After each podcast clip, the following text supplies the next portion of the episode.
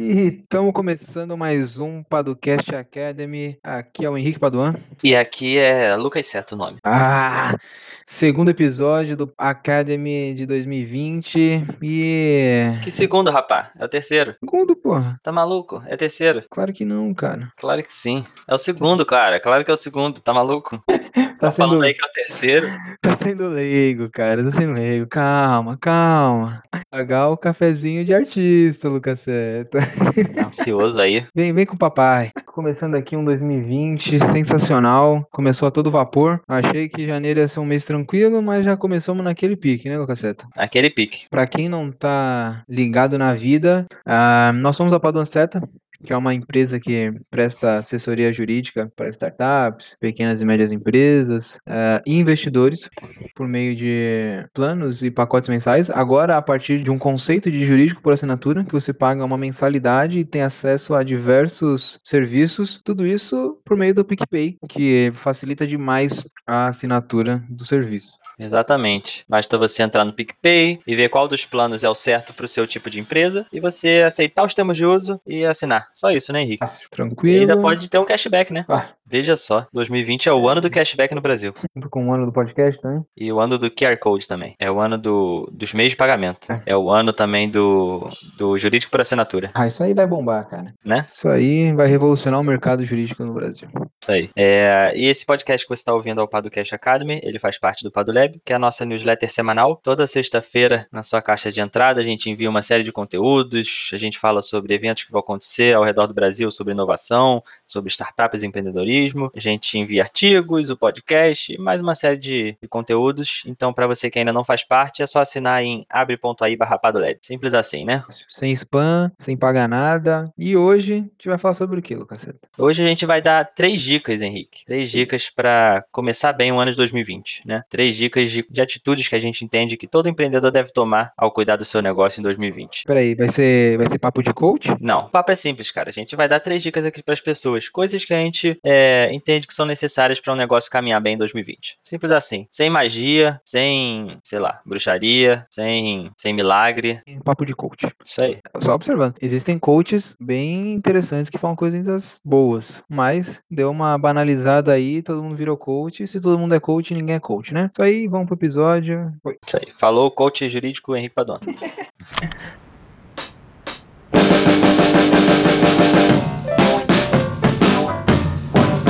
Paducast Academy.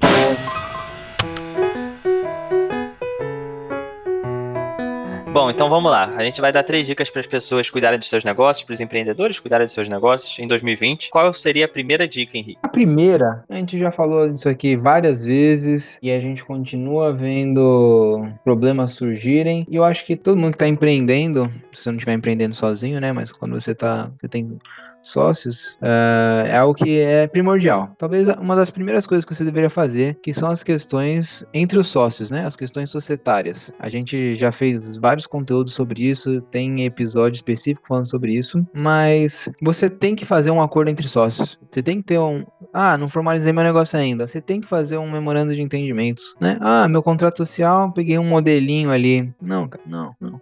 Faça um contrato social decente, né? Vamos evitar esses conflitos. A gente já falou isso várias vezes. Existe pesquisa da Fundação Dom Cabral que aponta esses conflitos entre sócios como os mais prejudiciais para o desenvolvimento, para o sucesso de um negócio. O negócio pode ser muito bom, mas se os sócios não tiverem, primeiro, uma questão mais substancial, se os sócios não tiverem ah, com uma visão parecida e uma questão mais formal ou então mais jurídica, digamos assim, se as regras do jogo não estiverem bem impostas lá, seu negócio pode morrer na praia. Bonito, bonito. Eu acrescentaria que a gente tem que acabar com a visão de que fazer um acordo é dar uma mensagem subliminar de que as coisas vão dar errado. Então, pode ser que dê, e sinceramente, tem grandes chances que dê. Sinceramente, não, percentualmente, tem grandes chances, né, de dar errado o empreendimento, e isso faz parte, mas é, você não tá ofendendo ninguém se você prever regras do tipo alguém tem que pagar uma multa a outro, ou então é, se alguém sair não vai ter direito a percentual nenhum do negócio, é, e assim por diante. Importante. Ou então, você não está assumindo que no futuro haverá uma briga. É, você está, na verdade, se precavendo caso haja uma briga ou desentendimento ou qualquer coisa do tipo no futuro. Então, assim, é, acho que essa mentalidade tem que ser um pouco mudada, né, Henrique? O famoso mindset, né, Henrique? Você que gosta dessa palavra. É, tá banalizada, né? Mas faz tudo. Faz todo sentido essa questão do mindset, da. Sem, sem inglês necessário, né? A mentalidade, ela diz muito de como as coisas vão ser feitas. Tem gente que vai falar de, de energia, de sei lá o que, mas essa questão da mentalidade, como você compreende as coisas e como você lida com as coisas, com as situações da vida, elas dizem muito sobre o que vai acontecer. Né? Exatamente. Então, em resumo, a primeira dica é resolva as questões societárias do seu negócio, faça um acordo entre sócios se você ainda não o tem, certo? Isso. E para aqueles que quiserem ouvir um pouco mais sobre acordo entre sócios, a gente tem um episódio somente dedicado a isso. Então, por isso que a gente não foi muito a fundo no que seria um memorando de entendimentos, o que seria um contrato social, um acordo de cotistas ou acionistas. Então, para você que quer ir um pouco mais a fundo nisso, você tem um episódio dedicado somente a esse assunto que você pode acessar clicando aqui no link da descrição, certo? Qual seria a nossa segunda dica para aqueles que estão empreendendo no ano de 2020? O que, que você falaria para essas pessoas, Henrique? Ah, cuidado na hora de contratar alguém, seja um seletista, seja um prestador de serviço, né? Cuidado, você diz para olhar a ficha criminal, é isso? Bem,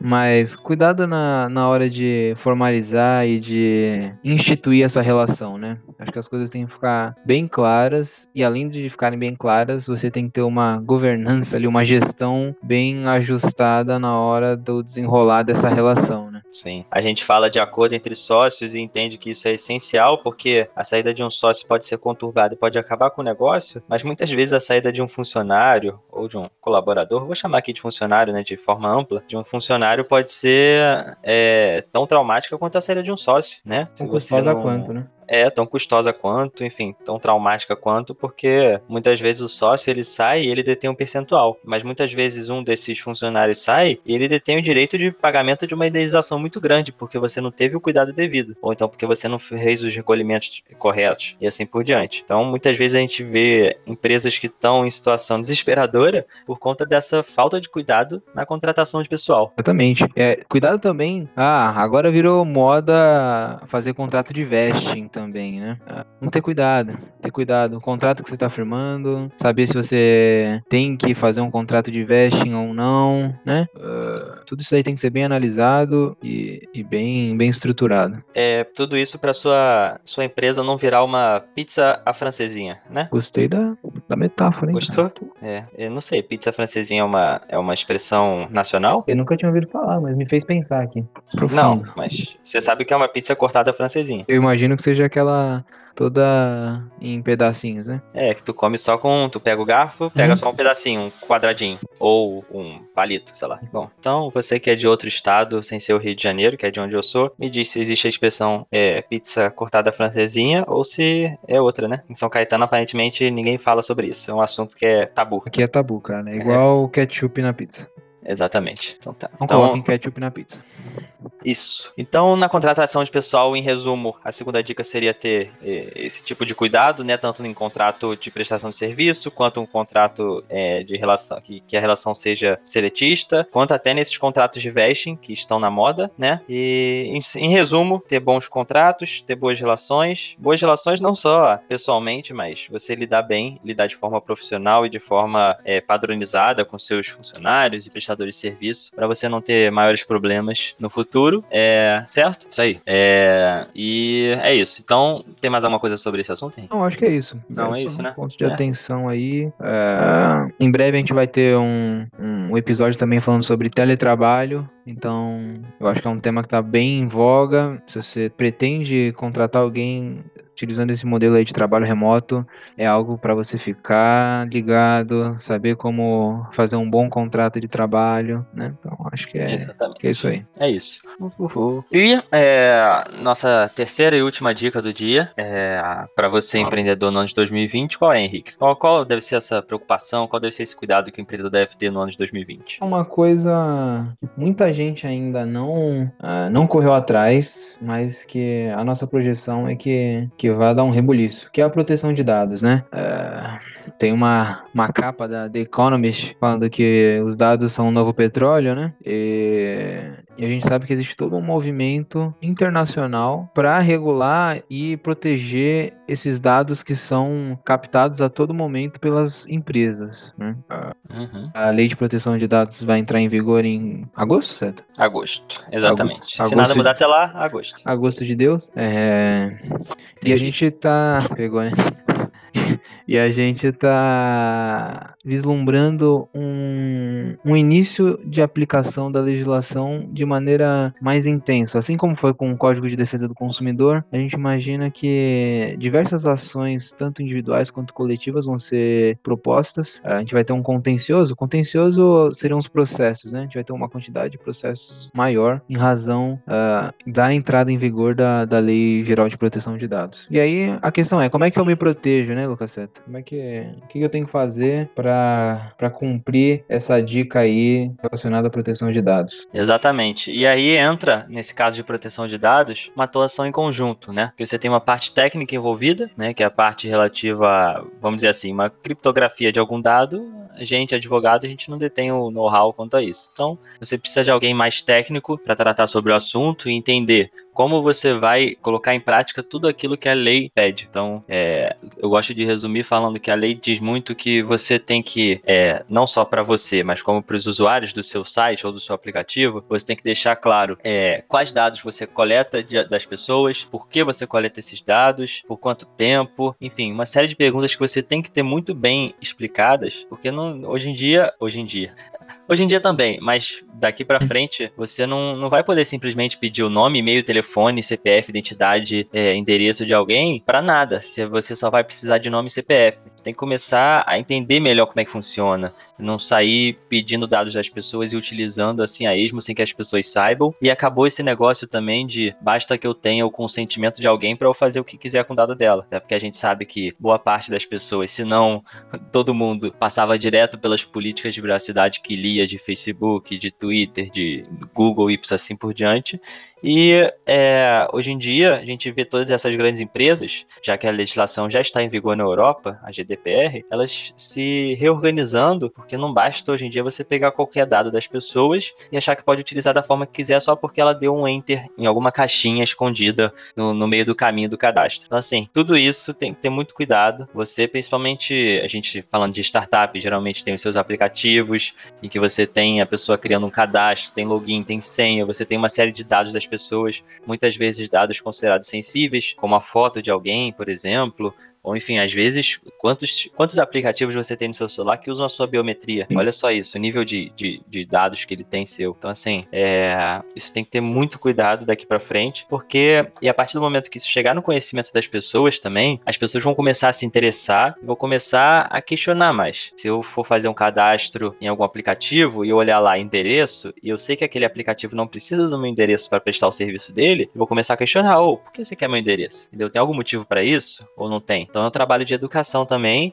e você vai ter que estar preparado também para receber esse tipo de demanda, não só judicial, como o Henrique já explicou bem, mas também esse tipo de demanda administrativa. Alguém pode entrar no seu site e a qualquer momento pedir para você é, excluir os dados que a pessoa tem, é, os, os, dados que você tem da pessoa. Ela pode pedir para você alterar esses dados porque elas estão esses dados estão errados ou não condizem mais com a realidade, ou ela pode pedir simplesmente para dar uma olhadinha nos dados que ela tem. Então, se você é um aplicativo e detém nome, CPF, RG, é, e, entre outros dados das pessoas pessoas, alguém poderia entrar em contato com você e falar assim: Ei, fulano de tal, quais são os meus dados que você tem aí, hein? Me passa aí, por favor. Então, assim, como é que você vai atender essa demanda? Vai ser por meio de um e-mail que a pessoa vai enviar? Vai ser por meio do chat do aplicativo? Vai ser por onde? Você vai contratar alguém? Vai ter um serviço específico? Então, assim, falando por alto aqui alguns pontos, já mostra o quanto você vai ter que ter atenção com isso. Desde a parte mais teórica, com uma boa política de privacidade, até a parte prática, que é uma parte técnica, para você ter tomar conta de todos esses dados sem correr grandes riscos de que esses dados sejam vazados vazados e por aí vai, até uma parte mais de contato direto com o seu usuário, né? Para que você tenha essa transparência que a lei tanto exige. Então, uma série de cuidados aqui, além de toda essa preocupação judicial que o Henrique falou. Sim, muito? Pô, necessário. Então,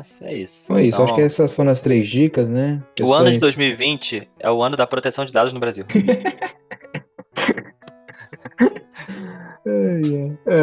mas então, acho que essas três dicas principais, óbvio que você tem que. Tem outras áreas do seu negócio que você tem que ficar ligado, mas essas três nos parecem que são são ou serão as mais requisitadas, talvez, nesse ano de 2020, Sim. né? Ponto super importante. É, é isso aí. Isso aí. Então, fechou, né? Agora, aquele momento que o povo clama, que são as nossas indicações, né, Lucas Seta? Isso aí, Henrique. Qual a sua indicação do dia? Minha indicação é a série do Netflix, Messiah, ou Messia. O Messiá, Messiah também, tudo Uhum. depende aí né, da, da sua região, de onde é que você vem, do seu sotaque. seu sotaque. Achei bem interessante e é, é um questionamento que fica, né? Ainda que você seja cético, ou, ou ainda que você tenha uma fé, o que você faria se aparecesse um cara dizendo que é o Messias e esse cara fizesse coisas que parecem um tanto quanto impossíveis? Hum, vou ver, hein? Fica aí, fica a dica aí, eu achei bem interessante. Excelente, hein? Messiah. Primeira temporada? Primeira temporada, primeira temporada. Muitos episódios ou poucos? Hum, acho que uns 10. 10, bastante coisa, hein? É, Acho que são 10 ou 12. Não, 10 ou 12 tá bom, dá pra ver. Ah, pô, dá. E, e Dá é pra uma ver. série que te prende, é uma série que te prende. É,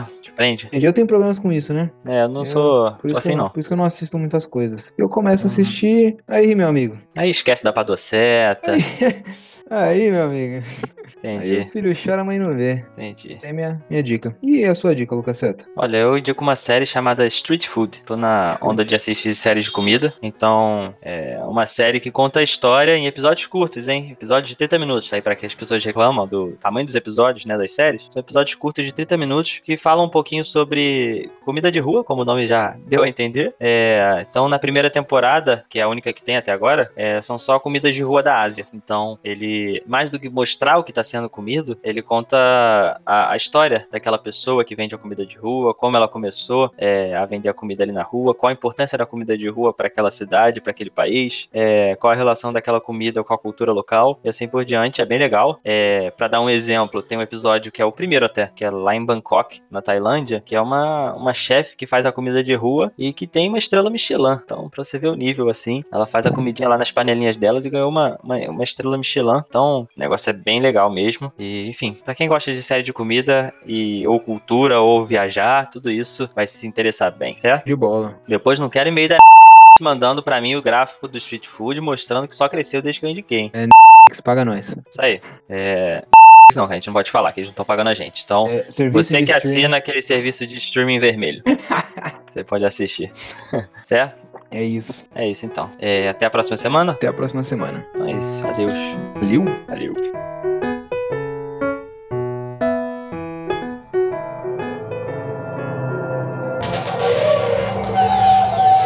Edição Guilherme Gadini.